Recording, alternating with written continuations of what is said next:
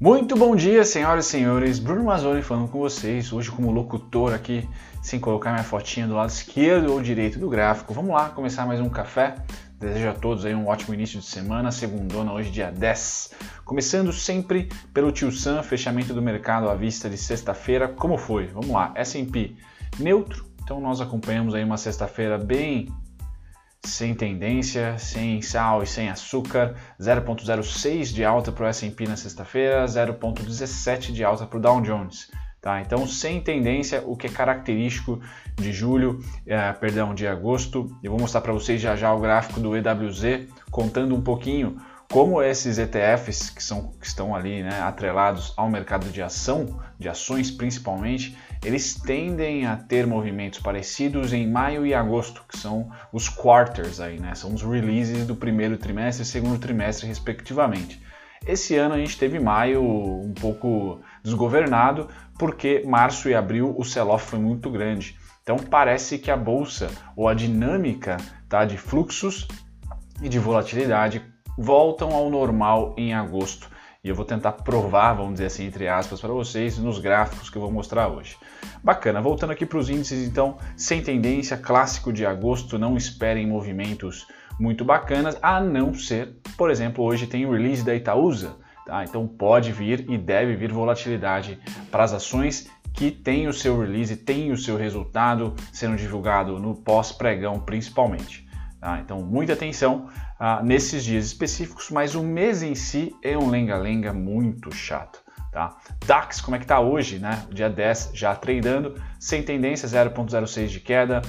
Reino Unido também a ah, 0,26 de alta, né? nada a, a, ser destaque. Hoje, Japão é feriado, dia da montanha no Japão hoje, muito bacana esses dias, esses feriados japoneses. Tá? Hong Kong 0,63 de queda, Tá? Eu acho que eu tenho aqui também a, o China Composite, tá? Esse fechou em alta de 0,75, tá? É, tá mais atrelado ao nosso mercado aqui, tá? Então hoje deve ser um dia ah, caracterizado aí por 0,20, 0,30 na abertura, principalmente dos futuros, vocês aí que operam BMF, tá? Não há tendência de queda, realização forte no mundo, mas também não há compras já faz duas semanas, acho que as segundas-feiras são mais caracterizadas por compras. Essa aqui não tá com cara, tá? Legal, vamos para o petróleo agora. Esse continua resiliente, ótimo. Então, petróleo Brent tá 0,79 de alta. Eu trouxe para vocês recentemente o vídeo da Enalta, né? Uma ação, uma empresa beneficiada por essa precificação, sem dúvida nenhuma, assim como todo o setor, tá? Um, uma alta de 0,79 e o preço nominal mais importante, né? 43 e 45 dólares. Ótimo, tá? Quando a gente pula aqui do, da energia, do petróleo, que é o mais importante para nós, tá? Consumidor, péssimo para nós, tá? Gasolina subindo, álcool subindo, tudo subindo, tá? Gás natural, péssimo consumidor. Por isso que bolsa de valores, é, cada vez mais, na minha opinião, sempre minha opinião aqui, é uma proteção, não é um investimento, tá, galera? É, com alimentos subindo quase 10% ao ano, com ah, custos de, de, vida também subindo, e principalmente nós aqui, né, países subdesenvolvidos que cada vez mais em crise nos tornamos dolarizados, bolsa de valores acaba sendo ah, uma maneira de você rediar o custo da, do bifezinho que você compra ali, do carvão, da, do, do, da gasolina, de todos esses custos vida que nós temos aqui. Tá? Então é importante ter essa consciência na minha opinião, Bolsa de Valores não é um cassino, tampouco somente investimento, é também proteção e muitas das vezes, porque as ações das empresas, por exemplo, que se beneficiam com um, com um câmbio tão desvalorizado como é o nosso, tá? a única maneira da gente, Sardinha, participar desse, desse beneficiamento não é comprando mais carne no mercado, e simplesmente investindo nas ações delas, por exemplo. Tá? Um exemplo clássico, acho que fica fácil. Tá? É uma proteção, hedge quase hoje bolsa de valores. Enfim, vamos lá para metais, tá? Ouro, adivinha, galera, subindo. Olha o gráfico do ouro aqui, né? Subindo, subindo, subindo, subindo. É, não tem jeito. ouro. E aí, incrível como ouro sobe um, prata triplica, tá? Ou duplica. Sim, prata, ouro, platina, cobre. Eu que acompanhei muito o mercado de platina em 2016, trabalhei em Comex tá? Ah, nunca vi esse cara se, se movimentar tão volátil assim. Bem-vindo a 2020. Me parece que metais e terrenos são ali uh, os bens que estão fora do dinheiro, né? fora do cash. É, cada vez mais que o Fed ou o Banco Central Europeu ou o nosso Banco Central Brasileiro imprime mais dinheiro ou cria mais moeda, tá? quando você tem mais oferta de um produto, de uma commodity, tá? basicamente que é a nossa, a nossa moeda ou as moedas dos países, é, esse valor desse bem que foi criado tende a diminuir. Então me parece que como não tem como criar ouro, como não tem como criar mais prata, tampouco platina, cobre, zinco, ou seja, os metais, ah, esses valores ah, vão começar a subir muito. Ah, o mesmo serve para terreno. Então tudo que não, não pode ah, ser feito, vamos dizer assim, um quantitative easing, tende a aumentar de valor, tá? Simplesmente porque não vai ter uma, é, uma enxurrada de oferta. Dinheiro, me parece que a enxurrada não vai terminar em 2020. A gente deve continuar em 2021 com mais ah, planos de, de, de quantitative easing para suprir toda essa esse, o desemprego que deve assolar o mundo, não só no Brasil, tá certo? Ah, quando a gente coloca aqui o gráfico do tio, tá? Não precisa nem colocar o gráfico do tio, né? Ou oh, vou dar uma foto do gráfico de linha aqui para vocês, né? É isso, esse é o minério de ferro, galera. Então, basicamente, eu acho que tudo que não, não, não pode ser, é, vamos dizer assim, mais ofertado tende a aumentar. Tá? Então, petróleo, minério de ferro, proteína animal, menos, mas também, tá certo? Há um, um processo aí que não, não, não é infinito, né? A, a criação de, de, riqueza, principalmente a criação de proteína animal. Então, e, commodities em geral devem aumentar bastante o preço, assim como terra, tá? Creio que é, real estate deve ter uma enxurrada aí bem forte, uma inflação bem forte ah, nos próximos meses, tá? Ah, me parece que o mais afetado é a classe média. Né? Cada vez mais a gente vê o achatamento da classe média tá? e o aumento da classe alta e também da classe baixa. Bom, feito isso, inflação à vista, creio eu. Tá? Passando agora para o setor agrícola, ah, esse está vermelhinho hoje. Então, café caindo 1,32%. Errei aqui na minha, aqui na minha ferramenta. 1,32% para o café, queda. Algodão, muita queda. Então hoje SLC ah, não muito agradável aqui um dia para ela, sendo que ela negocia essa commodity. Então 4% de queda é uma queda muito forte para o algodão, tá? Chama atenção aqui ah, o açúcar, a queda também de 2%, ou seja, acima de 1, né? Porém, o preço nominal está 12 centavos, ótimo, tá acima do 11 ali já é alguma coisa a se comemorar. Trigo, uh, 0,55 de queda e a gente termina com soja bem resiliente ali, bem neutra, né? 0,20. Tá? Destaque positivo e único hoje para o mercado de grãos é o milho, 0,49 de alta. Tá? Bom, saindo do mercado agrícola de grãos, a gente pula para as proteínas animais. Proteínas animais, não nossas, animais de verdade, ou pelo menos outros animais, a não ser nós humanoides. Temos lá, futuro de gado engorda. Hoje, resiliente, caindo 0,03. Já os suínos, barabim barabom, mais uma pancada aqui para cima, o que cada vez mais me deixa é, com menos esperança da Minerva, por exemplo, invadir os 10 reais lá, 10,75, 10,73, que é minha região lá de suporte, me parece que ela vai voar antes, tá? Ou ficar lateral sem tocar lá, porque simplesmente o mercado de proteína animal não cai. Quando cai é 0,03, tá? Mas continua aqui acima de 140. Esse carinha, os suínos, 47 a 53. Vai me espantar se passar de 53. Tá? E o futuro de gado em pé não invade abaixo de 100, tá? ali é 102, uma alta de 0,10%. Então, bem resiliente esse mercado aqui de proteína animal. Quando a gente volta para falar dos índices futuros, você que opera aí a BMF já já às 9 horas, agora são 7,4 Tá? Então S&P neutro, Nasdaq neutra, Dow Jones, ah, para não falar neutro, 0,40 de alta. Tá? Hoje o Nikkei está fechado, tá? DAX 0,16. Galera, não, não tem nenhuma esperança aqui de, de super tendência hoje. Ah, fato é que semana passada, nosso mercado, tá? fechamento da semana, nosso IBOV, ele teve uma desvalorização tá? na semana, enquanto que os mercados globais subiram. Tá? O que traz para nós a oportunidade de fazer algum tipo de movimento descolado nos mercados. Porém, hoje não me parece ser esse dia. Tá? A gente tem o boletim Focus aqui no Brasil, mas nada mexe nas expectativas ou na volatilidade. Dia sem noticiário forte, tá? Ah, a gente deve ter um dia bem lateral, o que é bom. Deve ser uma abertura contida, você que gosta de operar abertura sem grandes uh, volatilidades e gaps, tá? Mas deve ser um dia marcado aí por, de novo, suporte e resistência, né? Nada de novos topos, novas mínimas, com fechamento, com rompimento, volume, tá?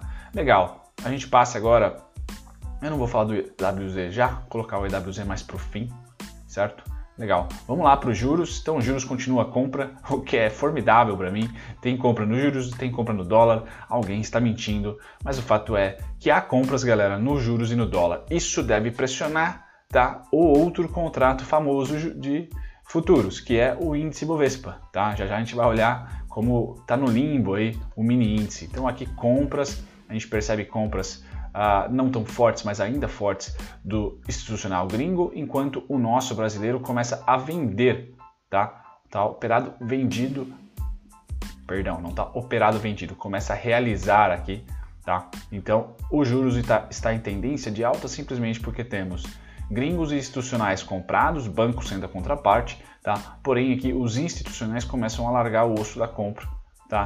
E, e, começam a realizar forte aqui, então uma boa realização, enquanto os gringos compram de pouquinho em pouquinho, estão se posicionando na compra do juros futuro, tá? Já o dólar, uma, olha a diferença, né, do, de agosto para julho, tá? Então julho foi um dia sem saldo no dólar e aí a gente viu a cotação do dólar simplesmente um negócio sem graça, né, lateral. E agora o preço ainda continua lateral, tá? Em agosto, porém o saldo é gigantesco. Então isso são sinais aqui, tá? Sinais fortes de saldo tá? e compradores no caso, lembrando que esse contrato vai até o fim do mês. Tá? Aqui eu trago para vocês um resumão, tá? A compra continua, a compra é severa, não é sempre que a gente vê isso aqui, ó, esse tipo de movimento, não é. A gente viu algo parecido em abril, tá? E se você pegar a cotação lá de abril, teve uma mega alta do dólar, eles fizeram muita grana, Tá? A gente viu isso também em março, nem preciso dizer. Tá? Então, a eficiência que esses caras têm no dólar, é, principalmente no dólar, é, é incrível. Tá? E agora nós temos o que? Tanto o brasileiro quanto o institucional uh, gringo meio que comprados. O, o, institucional gringo muito comprado, né? Muito comprado mesmo. Veja aqui que a compra veio forte na virada do contrato, tá? E agora o brasileiro ele meio que falou, hum, vamos começar a, a realizar um pouquinho. Estava bem vendido o brasileiro aqui, na minha opinião, quando viu isso daqui, quando viu esse fluxo enorme, ah, quer andar junto com essa maré, tá? Não me parece que vai peitar aqui a, a lateralização do dólar. Ninguém está peitando a lateralização, lateraliza, lateralização, perdão, do dólar. Me parece que já há aqui um posicionamento para aguardar mais uma subida do dólar. É o que parece hoje, tá? Dia 10 de agosto, que os players estão se posicionando aguardando ou apostando em mais uma alta do dólar, tá? Mais uma alta do dólar. Legal, o contrato de índice futuro, como eu falei, está no limbo, né? Então ele perde bastante saldo, tá? Ainda comprador, bem verdade, não inverteu tendência. O importante é dizer que não inverteu tendência, tá? Ele só perdeu saldo. Então, em vez de ele inverter tendência, tá? Ele meio que perde o saldo e aí fica com resistência e suporte, sendo um grande empecilho aí para voltar à tendência tá? pela falta de interesse. Tá? A gente percebe aqui as linhas do índice futuro estão flat, tá? começam a ficar bem laterais. Tá? Ninguém está realmente igual ao dólar, que tem um fluxo grande aqui, ó, certo? Então, lateralidade, não tenho nenhum destaque para o índice futuro. Beleza, galera? Nenhum destaque mesmo. Tá? Institucional comprou na última semana, fechamento, e o brasileiro vendeu. Já no índice à vista começa a haver compras, então aqui infelizmente esse gráfico só pega um mês de agosto, então a gente vê aqui um, um belo fluxo gringo tá, de compra, dois dias de compra, enquanto finalmente o gringo compra e o preço cai. Então começa a ter assimetria de compra também no mercado de ações. Tá? É digno de agosto, galera. Então, quando cai, quando tem volatilidade, gringo entra. Tá? Ou melhor, né? fundos e institucionais investidores estrangeiros, pelo aumento de volatilidade, também tem, geralmente tem aumento de volume financeiro.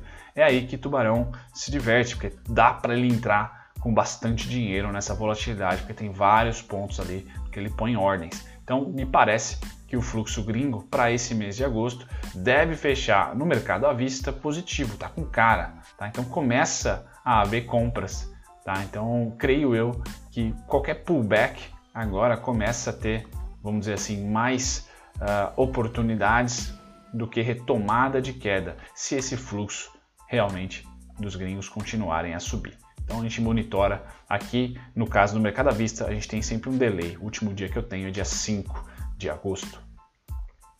Bom, calendário hoje nada de interessante, então é feriado no Japão, né? Só destaque aqui que é o Dia da Montanha. Ah, deve ser o dia que eles ah, rezam para o Monte Fuji lá, bacana, né? Interessante. Ah, piadas feitas. Vamos lá para o EWZ que eu vou trazer hoje para vocês. Tá um gráfico diferente. Então, basicamente, galera, quando eu quero, eu falei para vocês de maio e, e, agosto, tá? Bom, espero que vocês consigam enxergar, principalmente o pessoal do celular. Maio foi isso aqui, ó. Tá. E aí, junho foi isso aqui. Então, o movimento que junho fez, tá? Era mais conhecido historicamente esperado em maio. Porém, em agosto, com uma realidade um pouquinho mais controlada, não quer dizer que a gente está no pós pandemia ou no pós-crise, nada disso, tá? A gente está durante, tá? Mas as coisas estão mais controladas, as informações estão menos voláteis ou menos agressivas, vamos dizer assim, tá? Para os mercados. Então a gente vê agosto fazendo o movimento que normalmente agosto faz, tá? E que maio também faz. Porém, como maio aqui foi um, um mês de expansão de preços, julho, junho e julho retração. E agora agosto faz a figura M, Tá? Então, sempre maio e agosto eu espero, se o mercado está de alta, eu espero uma figura M. Tá? Em maio e aí junho, julho há uma expansão e aí em agosto outra figura M, tá? Ou só uma figura de retração, depende do tempo gráfico que você tá. Mas isso aqui reflete timing dos releases, tá? Do terceiro, do primeiro e segundo trimestre, tá certo? Então, se você gosta de mercado de ações, eu acho interessante. E aqui eu trago para vocês o EWZ, tá? numa lateralização e um bom indicador para tentar ajudar a gente em lateralização é o OBV, na minha opinião. Tá? Osciladores também como IFR são legais. Tá? O OBV ainda tem espaço para uma, uma, quedinha aqui, que o suporte dele está um pouquinho abaixo. Tá? Resistência aqui em cima, suporte aqui embaixo. Quando tocou nessa linha de suporte foi essa expansão aqui, ó. Boom! Tá? Então aguardo um toque mais um pouquinho de lateralização. Tá? Lembrando que o preço pode lateralizar e o OBV pode cair tá certo? Nada contra isso mesmo para a subida. Ah, o que eu tenho a dizer para vocês é que geralmente como o OBV ele é um saldo de volume ponderado, o volume vem antes do preço. Então o, o OBV pode bater antes aqui no suporte e o preço pode estar lateral. É um sinal que no momento que, bate, que o OBV bater no suporte, teremos aqui mais uma pernada para cima, tá? Se vier a bater na resistência, teremos uma pernada para baixo. Então sempre interessante, gosto bastante do OBV. Tá? Bom, notícias de mercado para vocês. Então, sim, uh, o Senado ali dá uma limitada nos juros de cartão, uh, juros de cheque especial, perdão, né? Juros cobrados pelos bancos, nas, exatamente, pessoa física, tá? Cartão de crédito, cheque especial. Então, limitou aí a 30% ao ano. Uh, diversas opiniões, eu tenho a minha, tá? Nesse caso aqui, para o ano 2020, eu acho acertado, tá?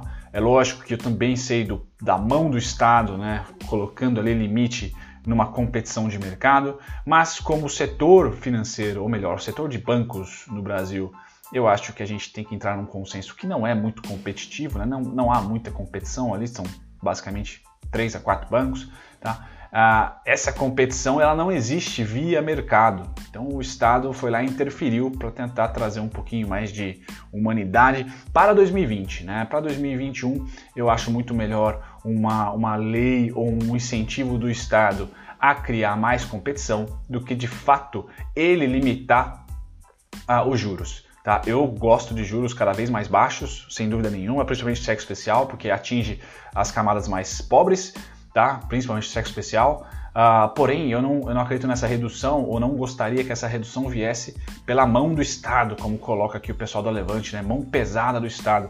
Eu gostaria que essa redução viesse por competitividade, ou seja, o, o Estado tirando o tributo ali das instituições financeiras para que ela não cobre a gente, para que ela diminui ou for, fortalecendo, fomentando a competitividade no setor, quebrando esses grandes bancos em 2, 3, 4, 5 Tá? Eu prefiro muito mais uma redução de juros, então, via competição de mercado do que ah, uma decisão batendo no mercado, porque isso aqui tende a criar heróis e, e, e, e vilões, uh, vilões, perdão, e, nossa, essa cultura de herói e vilão não é legal para ninguém, né? No longo prazo, no curto prazo cria clubes, né? E você fica torcendo para um ou para outro, mas no longo prazo é péssimo, tá certo? Então, é, é, é bacana para o curto prazo isso daqui, mas pelas vias, a, a, via pela qual foi aprovada, eu não acho que é, é legal e que é sustentável para o médio e longo prazo.